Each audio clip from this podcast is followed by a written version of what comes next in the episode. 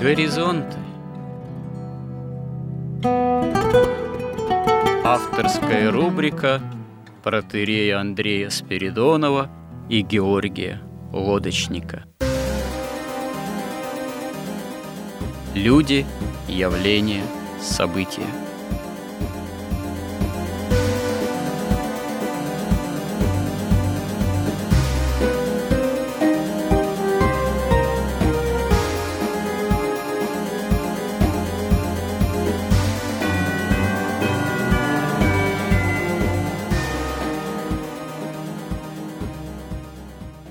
Добрый день, уважаемые радиослушатели!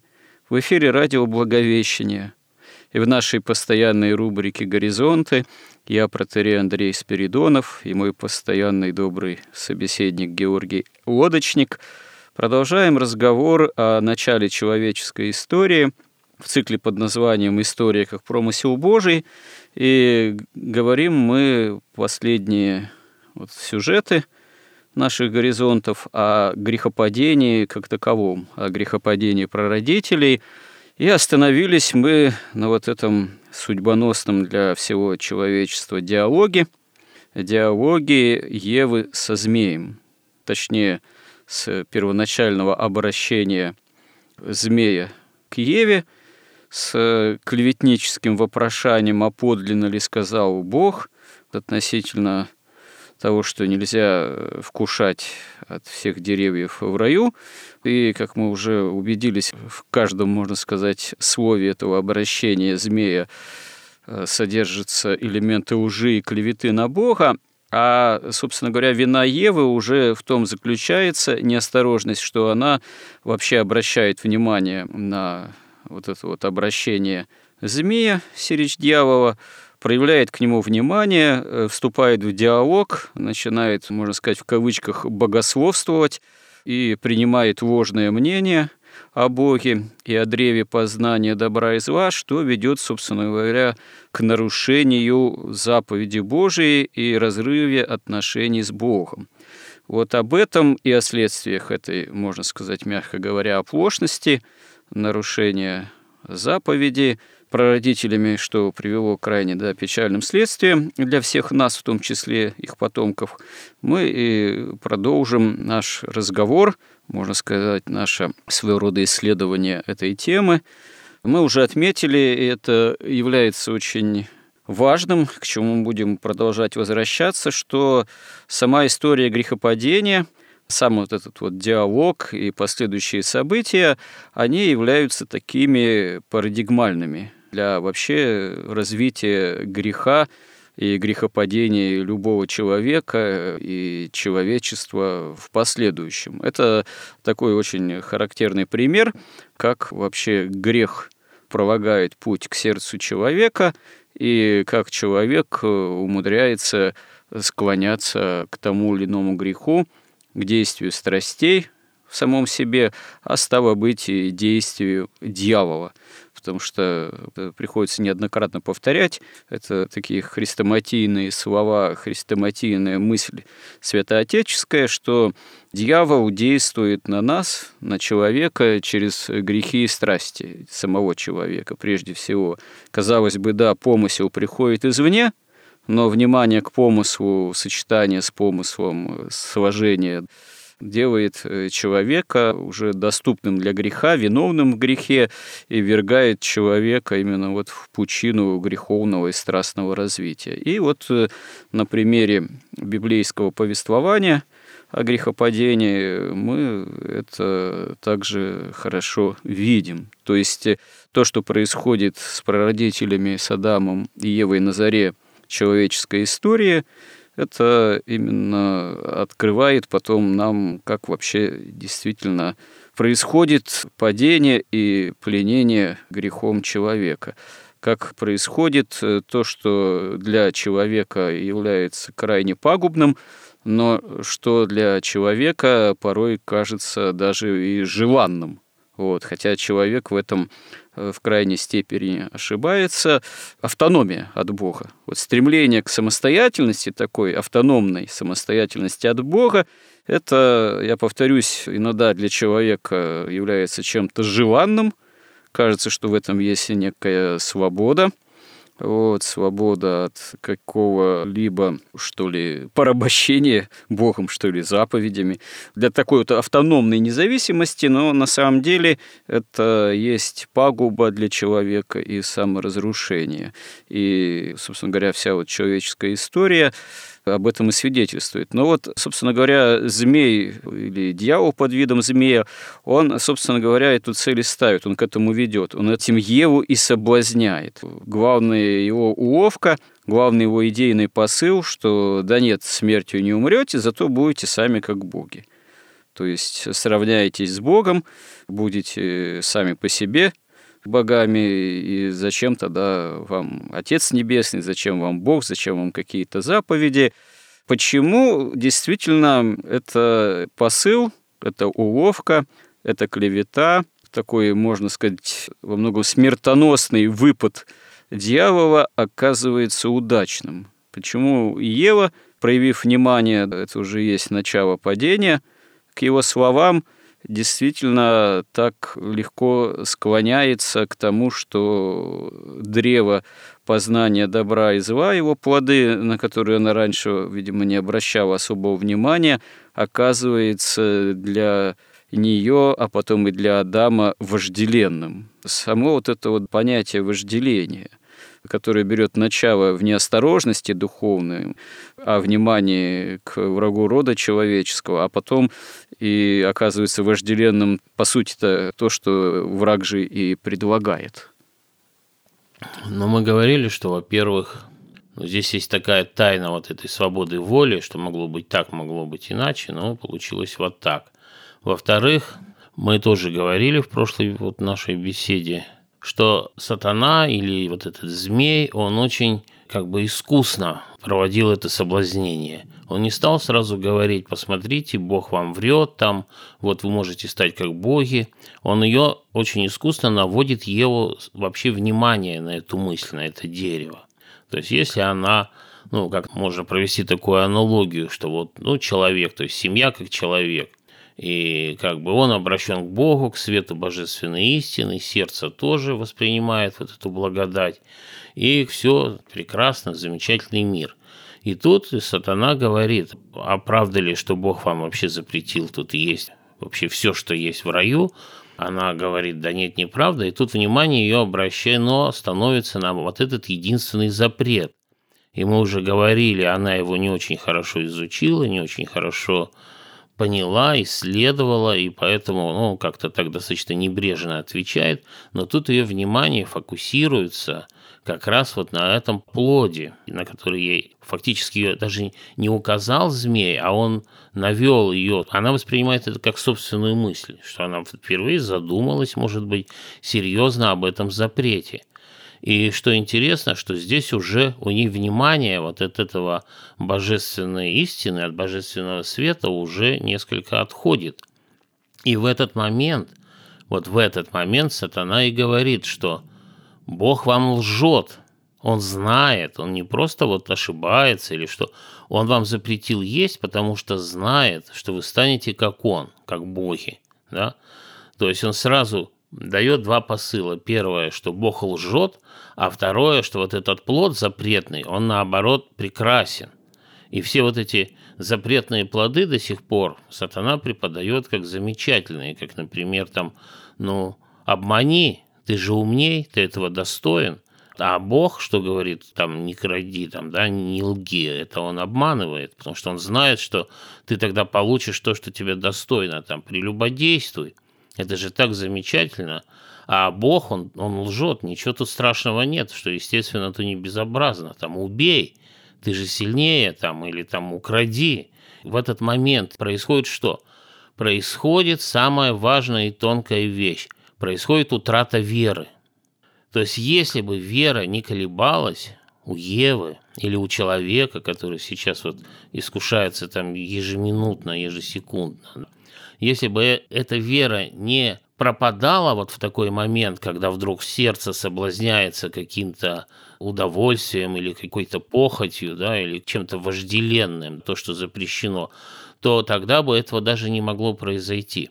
Но именно вот утрата веры, когда происходит сомнение, а прав ли Бог, потому что ведь сатана, он не просто сказал, что будете как боги, он же сказал, что Бог лжет. То есть они ведь вот сейчас есть люди, которые не верят в Бога, ну, что само по себе абсурдно, даже с точки зрения чистой логики, но суть-то в том, что люди не верят Богу всегда в таких случаях. Именно они не верят Богу. И вот Ева точно так же усомнилась, а правду ли говорит Бог. Мы уже говорили, что она и не знала, что такое смерть, толком не понимала, да и вообще не понимала толком заповедь. И получается так, что свет божественной истины уже не воспринимается как истина. Начинаются сомнения. Сомнения приводят к чему? К автономности сознания. Если мы говорили, что в первый день Бог отделил свет от тьмы, то это как раз реализована была свобода воли. То есть, в принципе, если бы не было вот этой возможности перейти к автономному сознанию, то, в общем-то, у человека не было бы возможности вообще творить зло. Поэтому происходит именно вот этот момент, когда человек погружается в тьму своего собственного разума, лишенного божественного света. И тогда получается что? Поскольку мы вспоминаем, что человек-то создан ведь из праха земного, и дух-то в него вот вложен Богом, человек является человеком, когда он, будучи прахом, он все время обращен вот к этому божественному свету, к благодати. Как только прерывается эта связь, он превращается в прах. Мало того, тут происходит еще какая вещь. Ведь вот то наивысшее в человеке, наивысшее даже в его духе, вот этот терос, вот эта любовь, обращенность к Богу, а Бога к человеку, она обращается в этот момент на прах. И получается, что эрос, обращенный к праху, он не сводится автоматически, не сводится до инстинкта, до какого-то животного состояния, до фактически ну, такого принуждения к размножению вообще. То есть он из самого высшего превращается в что-то самое низкое. И тело, само тело становится предметом соблазна. Из-за чего вначале специально в Библии говорится, что были наги и не стыдились, а потом они стали автоматически стыдиться, потому что, ведь вот смотрите, вот это все произошло не после того, как когда Бог сказал, что проклята земля, там проклят там змей, это уже произошло согласно законам природы, то есть тоже воле Бога, которая была им реализована при создании мира, это автоматически произошло, как только Ева перешло в это автономное состояние, потеряв веру. И когда она оказалась в этой тьме своего собственного разума, разума твари, лишенного света, лишенного истины, ей же сейчас надо понять, а Бог-то врал или не врал. Ей надо его судить.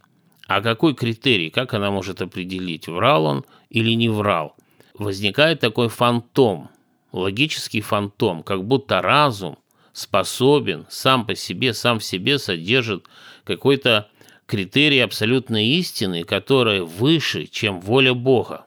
Что, в принципе, даже чисто логически абсурдно, потому что истина – это и есть воля Бога живого.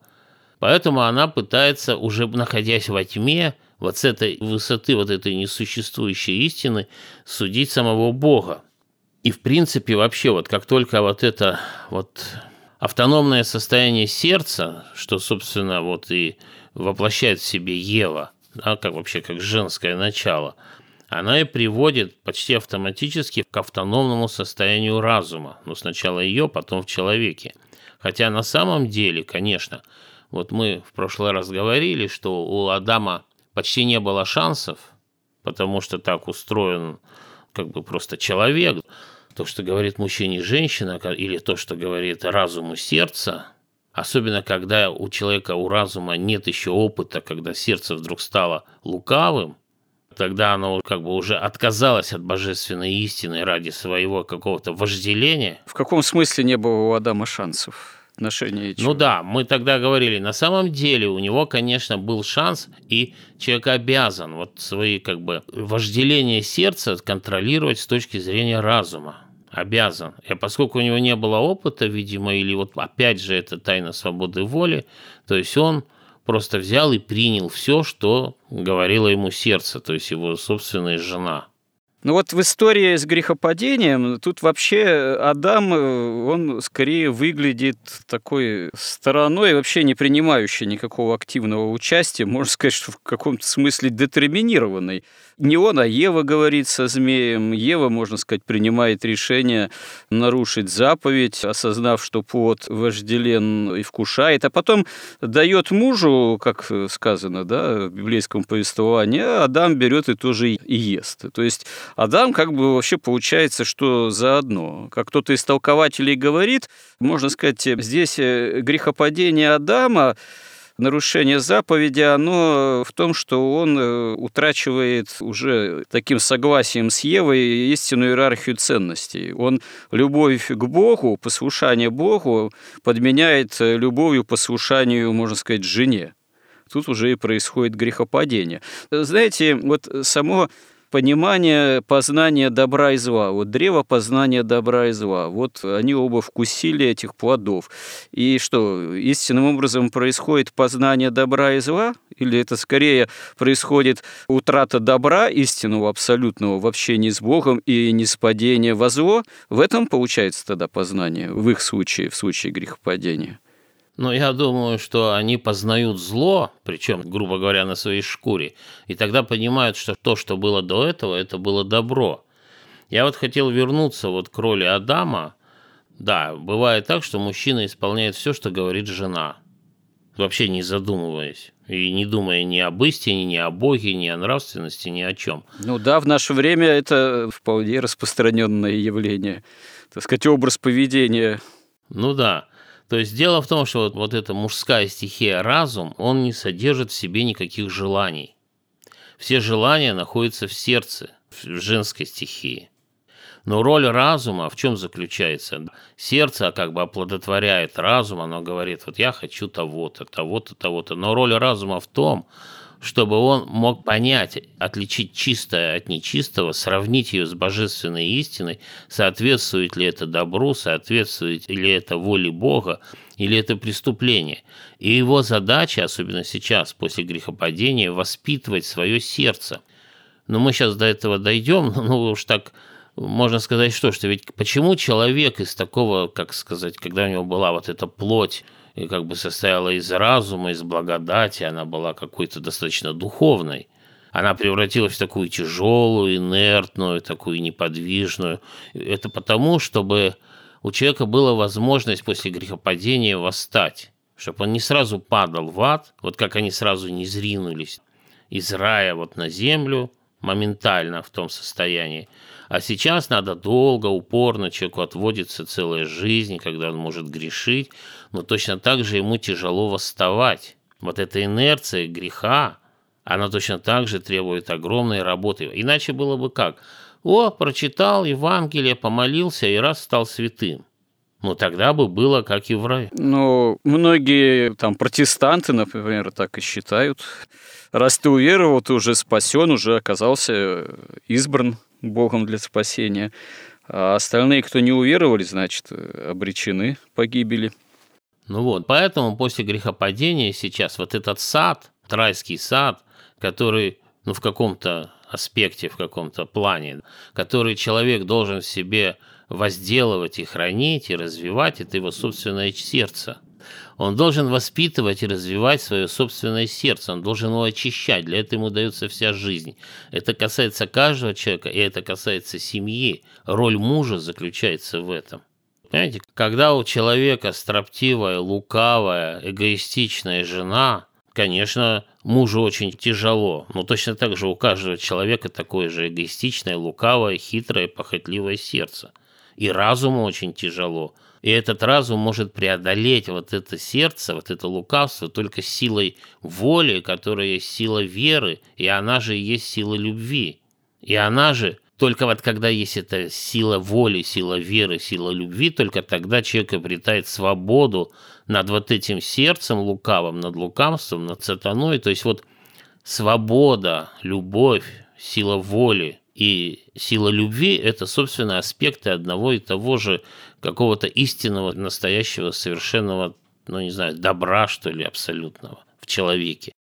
И вот когда Ева оказывается в этом своем мраке, во тьме своего разума, твари, вот этого уже замутненного уже страстью, вот этим желанием гордости, потому что ведь он же, сатана ему не просто говорит, он же показывает сладость этого плода, это гордость, сразу гордость, лукавство, вожделение, тщеславие, стать как боги.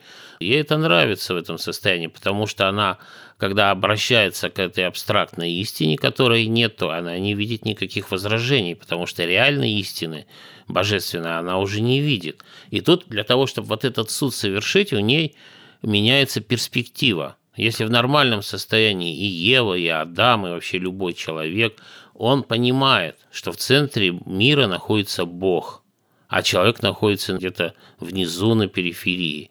И таких людей миллиарды сейчас.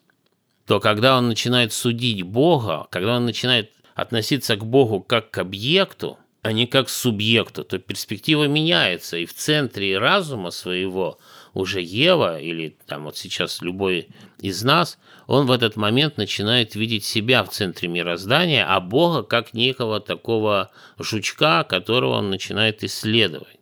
Но Бог не объект. Это, как говорил Иоанн Дамаскин, это сущность того, что существует. Или, как говорил Христос, это истина и путь и жизнь. И познаете истину, истина сделает вас свободными. Поэтому меняется перспектива, то есть это уже утверждается в человеке вот эта гордость. И наступает, как мы говорили, Пьер Киргегор писал, наступает обморок свободы. То есть человек утрачивает вот эту свободу и полностью фактически подчиняется воле или вот этому соблазну сатаны. И ведь суть ее, вот об этом тоже интересно очень писал вот э, отец Владимир Соколов – он писал, что ведь вот в этом произошло некое стяжательство уже, стяжательство познания, использование духовного, высокого, вот этого эроса, мистериального чего-то, предназначенного для любви и сотворчества с Богом, использование для какого-то низменного удовольствия. То есть человек не через благодать божественную познал добро и зло, как мы говорили. Это могло произойти абсолютно безопасно. Он познал насильно, он его, можно сказать, своровал, то есть он одновременно совершил, вот в этом поступке он совершил и воровство, и вероломство, и удовлетворил свою похоть, и не извел все святое до какого-то состояния тьмы. Или, как писал апостол Иоанн, как раз там проявилась и похоть плоти, похоть очей, и гордость житейская. И он писал, что это не есть от Отца, но от мира сего. Потому что похоть плоти – это хорошо для пищи, похоть очей – это приятно для глаз, гордость житейская вожделено, потому что дает знание, потому что может сделать как боги. Вот мы говорили, что настоящий исследователь, он доходит до тайны, и он как бы смиренно не покушается на тайны, до которых он не дорос. И он получает в ответ благодать. А когда вот она вот это, вот как делают все магические практики или ученые пытаются вырвать, они ничего не вырывают, они оказываются в том же положении, как оказался человек после грехопадения. То есть во тьме он падает достаточно вниз, вот, и тут еще очень важно, что сказать, что вот когда вот нечто святое, как эрос, используется потом для удовольствия, то это всегда пошлость.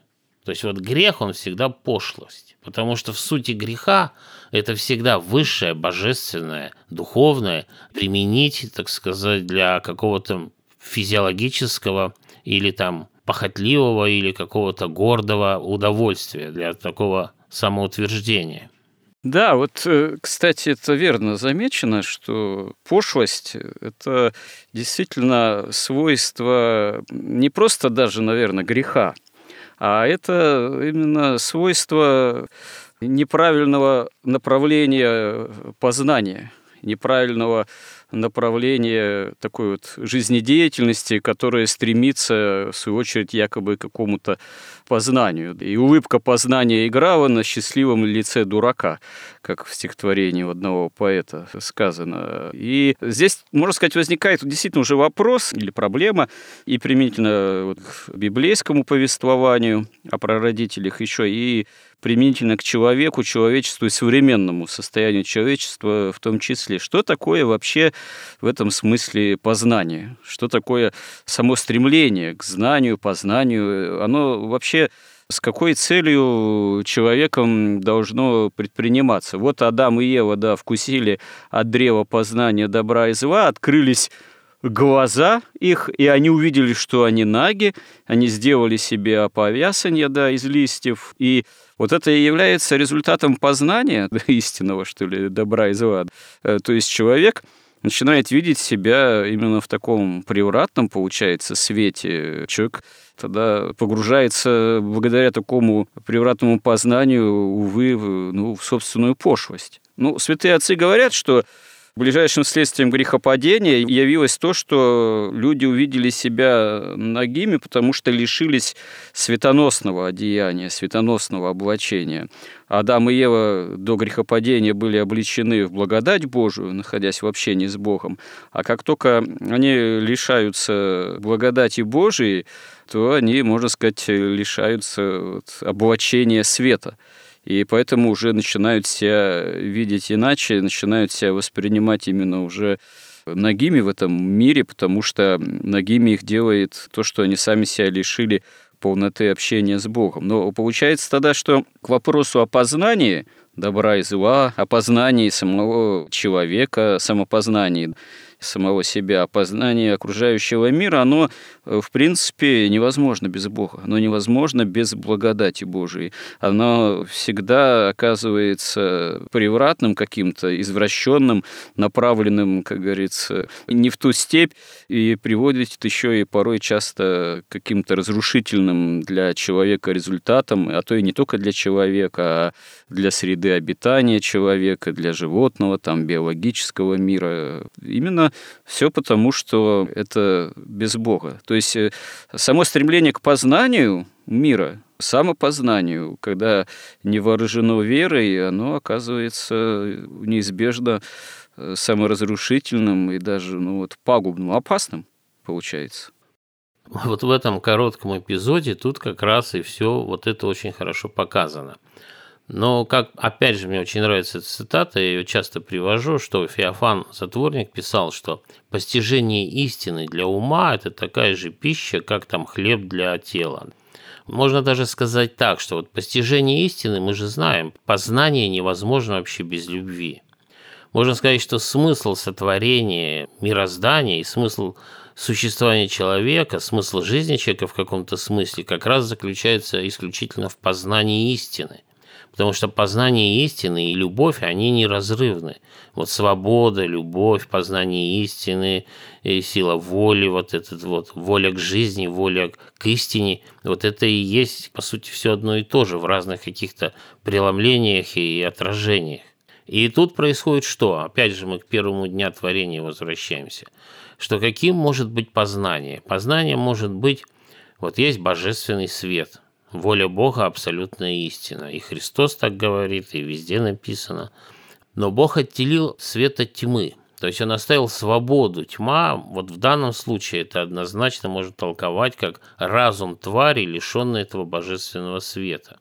И когда познание происходит обращением к божественному свету, то человек получает и благодать, и любовь, и познание истины – если он его отвергает, как вот случилось в данном случае с Евой, а потом с Адамом, скоротечно, то он оказывается вот в этой тьме, во тьме вот этой материи. И дело в том, что ведь они в тот момент, когда вот это произошло, тут такой тонкий момент, ведь вот они действительно были там одеты благодатью, они имели такое, можно сказать, светозарное тело, но Ясно, мы не понимаем, какое, но можно использовать такое слово. Да? Это тело было очень подвижно.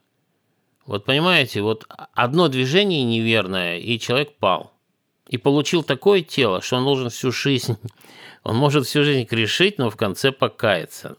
Оно очень инертное, оно как бы защищает. Мало того, человек защищен еще стал от бесов, от, от сатаны, вот этими такой оболочкой тела материального. И мы видим сейчас мир не весь. Ризами кожаными. Этими. Да, мы видим пять щелок, у нас пять чувств всего. В этом смысле сатане сложнее нас, конечно, как бы уже совсем довести до ада. И в этом милость тоже Божия. Но нам также тяжело, и без Бога вообще невозможно встать. Просто у нас своей энергии нет, мы же тьма, вся энергия в Боге. Если ты пал с рая до земли, то обратно подняться, и тем более на небо, ты без энергии божественной не можешь, без его жертвы и милости. Поэтому у нас вот и дается эта вся жизнь, как выбор вот этот. И дело в том, что вот когда человек, Ева и Адам, они имели вот это светозарное тело, и захотели познать добро и зло, ну, опознали в первую очередь зло, потому что они и так жили в добре, они просто не знали, что это добро, то их тело мгновенно изменилось. И они увидели себя не такими, какими были мгновение назад, а они увидели себя такими, какими стали. Они увидели свои тела, которые, где Эрос уже был доведен до животного состояния оно превратилось в соблазн, и оно стало вызывать стыд у них. То есть они же еще помнили свой вот, этот, вот эту любовь к Богу. Они видят всю свою нечистоту. Они же подчинились сатане, который до этого пал. И вот эта вот злоба, вот эта воля сатаны, она проникла в душу человека, и через душу человека она преобразила и всю землю, все, что подчинено человеку, было подчинено, и всех зверей, и в это время и змей лишился лап. Он же лишился не тогда, когда Бог сказал, ты лишаешься. Он, Бог просто констатировал. Он просто констатировал. Вот так произошло. Ты лишился лап. Ева будет э, там страдать, когда будет рожать. Значит, земля уже проклята из-за тебя. И змей, вот мы говорили, почему змей вроде, у него вроде свободы воли нет, а он проклят. Но мы говорили, что в каком-то смысле змей – это отражение каких-то свойств души человека, то есть вот этой житейской мудрости, житейской гордости, которая всегда приводит к хитрости и которая всегда становится, по сути, лукавством. Вот это все проклято оказалось. Не по воле Бога, что он сказал, ах так, так я сейчас вас накажу, а просто так устроено мироздание – такие законы мира. Это просто уже факт, так свершилось. А получается, что избыток знания, он э, все-таки опасная вещь, да? Вот змей в одном переводе, значит, был самый хитрый, а в церковнославянском, да, премудрейший самый из всех зверей.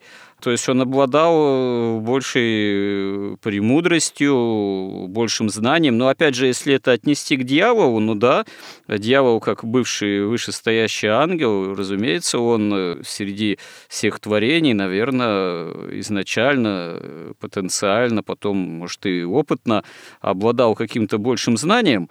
Но тут можно сделать вывод, что большое знание, но ну, экклезиаста сказано в ином несколько контексте, что тот, кто умножает знание, тот умножает скорбь, но э, то есть получается, что далеко не всегда излишняя премудрость является гарантием качества, а может еще и послужить во зло? Не обязательно? Не-не-не, тут вот как раз и тонкость-то. Они же познали не истину, а ложь. Когда вы познаете ложь, это что, знание? Это заблуждение. А вот эта мудрость змея и мудрость сатаны, это ведь вот эта тьма, которая есть сознание твари, лишенное света, оно же не какое-то бессильное, оно грандиозно могучее. Это весь вот этот логический, вербальный разум, он действительно грандиозный. Но когда его не оплодотворяет божественный свет истины, он работает в холостой, он находится во тьме, он находится в мире иллюзий, химер каких-то, и ведь сатана-то страдает больше всех – он находится в этой лжи, он ее принимает еще за истину, и после этого ему божественная истина кажется ложью, и он все силы напрягает, чтобы утвердить свою истину. Ну, понятно, что он не может сравниться с Богом, и он борется бесконечно. И таких же людей очень много. Вот эти были большевистские фанатики. Они творили чудовищное зло и были уверены, что творят истину. Ну да, многие, да, именно с таким вполне религиозным пафосом думали, что они творят истину, там, служат во благо человечества. Хотя при этом легко действительно лукавили и пускались в грандиозный обман в борьбе за власть, там и с политическими целями и так далее и тому подобное. Кстати говоря, у меня тут такой возник вопрос или под тему применительно к понятию знания, познания. Во все времена во многих религиозных системах в наименьшей степени это все-таки относится к христианству в собственном смысле, но есть такое понятие, как вот тайное знание, есть такое стремление к каким-то тайным знаниям. Ну, как правило, за этим стоят какие-то магические, оккультные представления, но вообще вот это вот желание чего-то познать, пробиться к чему-то там особенному, степени какие-то там посвящения, какие-то там таинственные, скрытые источники знания или сами знания.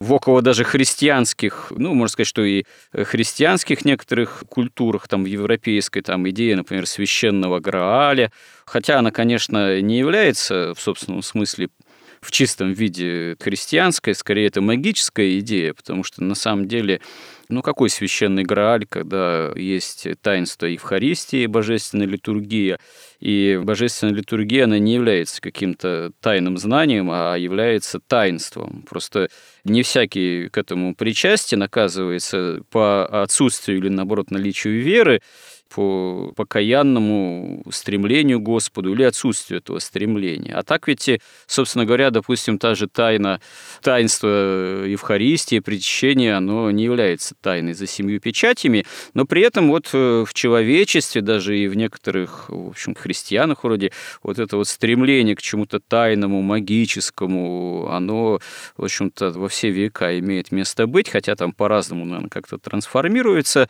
В чем тут скажем так, заковыка. Почему это вот это какое-то тоже неистребимое стремление представить все так, что на поверхности лежит что-то такое, что, в общем, для, так сказать, непосвященных, для, так сказать, такого э, что ли, плепса, вот. А вот если пробиться куда-то дальше в глубины, в градусы посвящения, там ты что-то узнаешь и будешь посвящен в гораздо больше какое-то тайное, серьезное знание. Хотя на поверку потом все равно оказывается, что ничего особенного в этом знании нет. Тебе, наоборот, могу сказать, что, а, а, знаешь, мы тебе скажем великую тайну. На самом деле никакого личного Бога нет, а есть там какой-нибудь абсолютный разум, там, и это вовсе не тот Бог, о котором проповедует в открытую. Ну или что-нибудь еще какие-нибудь финты, так сказать.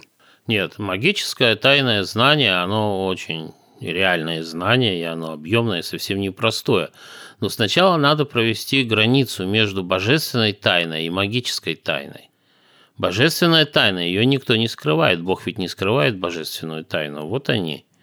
Но человек не в состоянии, пока он, он ее не может воспринять. Истина. Он когда пытается, как Ева, познать сама насилием, как сатана наущал ее, она познает ложь, а вовсе не божественную тайну. Почему все-таки ложь э, оказывается так вожделенной? Именно из-за гордости, из-за стремления к автономии Творца. Вот действительно, древо, Ева взглянула на плоды, да, и эти плоды ей стали вожделенные. Тут не ложь вожделенна, вожделенна – это гордость приводит вот я хотел сказать, вот тайну божественную Бог не скрывает, она открыта для всех. И он ее постигает, человек, если развивается, если следует воле Бога, то, развиваясь, он постигает все больше и больше и больше божественную тайну. Она не сокрыта. Магическая тайна, она искусственно охраняется. Искусственно охраняется она, понятно почему. Мы все тут много видели, раз сейчас вот показывали – восхищенного нашего Грефа вот этой кабалой и тем, что он же говорил, вы что, вы хотите рассказать людям правду?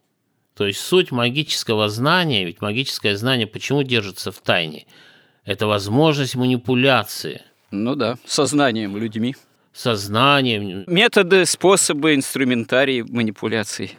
Во-первых, сама магия предполагает возможность манипулирования божественными энергиями даже а через них уже человеком, обществом, государствами и даже природой. То есть это могущественная вещь. Но если, как правильно заметил наш председатель Сбербанка, маги расскажут об этом людям, что мы сейчас начнем вас обманывать, мы начнем вам давать кредиты и потом разорять вас, да какой дурак пойдет? Поэтому божественная тайна и магическая тайна – это совершенно разные вещи. Если так сказать, вот заповедь ведь звучит как «нищие духом Бога узрят». Не сказано, что нищие разумом Бога узрят. То есть вот этот дух, когда человек нищий духом, он говорит, Господи, я не знаю ничего, ничего, вот только то, что ты мне скажешь. И когда Бог дает ему благодать и вместе с ней любовь и знание, то вот тогда разум преобразует его, перерабатывает. Это огромная работа еще, чтобы, получив вот это духовное знание, преобразовать его в какое-то вербальное знание, как, например, делали апостолы, или как там Дионисий Рапагит, вот, или Максим Исповедник. То есть это уже работа ума, как раз вот этого разума. Дело в том, что когда человек или вот сатана пытается украсть, по сути дела, знание у Бога, он ничего не может у него украсть. Он просто попадает в стихию лжи. И опять же, я уже, наверное, раз 15 привожу эту цитату, я ее прямо написал бы там где-нибудь на плакатах, что вот этот разум, когда нет веры, когда не, не воспринимается божественный свет вот этой истины Христовой, да, то логика на чем вся наука наша основана, она лишается вот этих корней, лишается подлинных начал. Она, как он говорил, логика в пустоте, логика без корней. Да? Она логика сумасшедшего. Этот разум бегает по кругу с этой бритвой еще. Поэтому на самом деле, но мы должны до этого будем дойти, когда дойдем до Вавилонской башни, Бог даст. Существует три, вот на сегодняшнее. Раньше было только две, сейчас стало три – три таких принципиальных парадигмы восприятия мира. Это религиозное, это магическое и это научное, самое убогое, научное. Чем они отличаются? Религиозная парадигма воспринимает Бога как ипостась, как ипостась, как личность. Ну, она как бы взаимодействует с Богом на принципах любви, там, верности, там, как два разумных существа – и один помогает другому, и происходит эволюция человека таким образом. Да? То есть в религиозной парадигме человек хочет, пытается исполнить волю Бога и тем самым прираститься истине. Это именно получается опыт личностного познания Бога, взаимного, синергии, так сказать. То есть это именно познание Бога человеческое, и оно поэтому истинное, и единственная истина во всей полноте возможная. Да, она личная. И поскольку личное, вот вы приходите к человеку, которого любите, ну даже к своей жене, и спрашиваете, и она вам говорит, если вы верите, у вас появляется познание. Если вы верите Богу, вы познаете. Если вы ему не верите, вы ничего не узнаете, вы останетесь во лжи. Магическая парадигма предполагает, что ну, вот это католическое, что привело католицизм к такому краху – к протестантизму, а протестантизм к этому вот агрессивному там фашистующему либерализму нынешнему. Это когда принцип филиоквик ввели, когда Святой Дух исходит и от Отца, и от Сына, значит, неявно становится понятно, что божественная природа первичнее и выше ипостаси божественной, а ведь это как? Это впервые в VII веке, в конце VII века, во второй половине этот вопрос подняли на Толецком соборе – в Испании. Георгий, знаете, вы очень интересную вот эту тему затронули с тремя образами познания. Но у нас уже эфирное время подходит к концу, а я боюсь, что эта тема очень такая серьезная, обширная и глубокая, поэтому, наверное, нам надо будет ее в следующих сюжетах или в следующем сюжете действительно неспешно о ней поподробнее еще поговорить. Вот. А сейчас нам надо как-то несколько закруглиться. Но я хотел бы вот что отметить. Мне показалось очень интересным, что вы сказали, что магическое понимание, ну, несколько ранее вы упомянули, или магия, она вообще подразумевает, что божественные энергии можно использовать, можно манипулировать ими. Весь смысл магии в этом заключается. Да вот это очень интересное замечание, потому что ведь с точки зрения вообще понимания Бога, истинного понимания, ну как можно манипулировать божественными энергиями? Разве можно Бога, так сказать, к чему-либо вообще принудить или манипулировать э, тем, что есть Бог, что есть благодать? Но очевидно, что значит у магического миропонимания соответствующее представление о Боге. Магизм видит Бога таковым, и его энергии видит именно таковыми. Он его видит не как личность. Ну да. Мы, когда наши ученые делают ядерную бомбу, они же используют энергию, энергия эта вся принадлежит Богу, но только они на уровне, на низком, на материальном это делают, а маги на духовном. Ведь Бог, когда создавал мир, он весь наполнен энергией, и он пронизан законами, и эти законы природы неизменны. Вот на чем ловятся все и сатана, и маги, но получается, что это великое заблуждение. Великое заблуждение относительно Бога, его энергии, его благодати в том числе, которое берет начало еще в самом, увы, высшем ангеле, ставшем сатаной. И вот в истории грехопадения и по сей день это заблуждение, оно, видимо, вновь и вновь повторяется с человеком э, и приводит его к результатам такой вот, если этим заблуждением руководствоваться жизнедеятельности печальным. Человек оказывается наг в отношении Бога и божественной благодати и собственного спасения. Я хотел сказать, это не заблуждение, это как раз лукавство, это воровство. Представьте себе, смотрит маг, или там сатана, как тогда был еще не сатаной, да, но уже начал становиться. То есть он смотрит огромные энергии, огромные силы, огромное знание, все это принадлежит Богу, и Бог-то уже не может ничего изменить, а я-то могу воровать у него что угодно. И вот этот соблазн вот этого воровства, вот этого лукавства, которое сначала принимает вид вот этой мудрости змеиной, оно и соблазняет человека украсть у Бога знание, украсть у него энергию. Энергию это он может еще украсть, но только заплатить за это придется. А знание-то не может. Как только он начинает красть знания, красть истину, он сразу попадает во тьму лжи. Да. Получается, что вообще современная цивилизация, ее состояние, ее, можно сказать, идейный пафос, это, в общем-то, тоже сплошное воровство у Бога, к сожалению. Сплошное воровство, да. Лукавство, ложь и воровство, конечно. Новейшее и новейшее грехопадение, повторяющееся вновь и вновь, к сожалению сначала человек или там маг там совершает воровство, а потом попадает в заблуждение, а не наоборот. Но надо нам заканчивать уже наш сегодняшний сюжет. Я надеюсь, в следующий раз продолжим. Вернемся опять же к теме грехопадения. Да, мы не, еще не договорили про измену важный аспект грехопадения. Да, еще много есть аспектов в связи только с одной этой темой.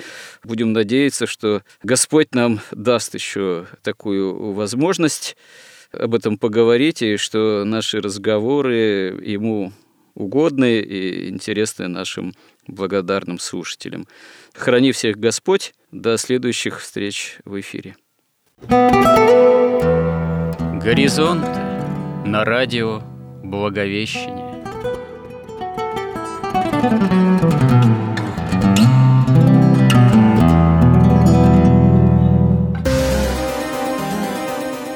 Разговор вели протеерей Андрей Спиридонов и Георгий Лодочник –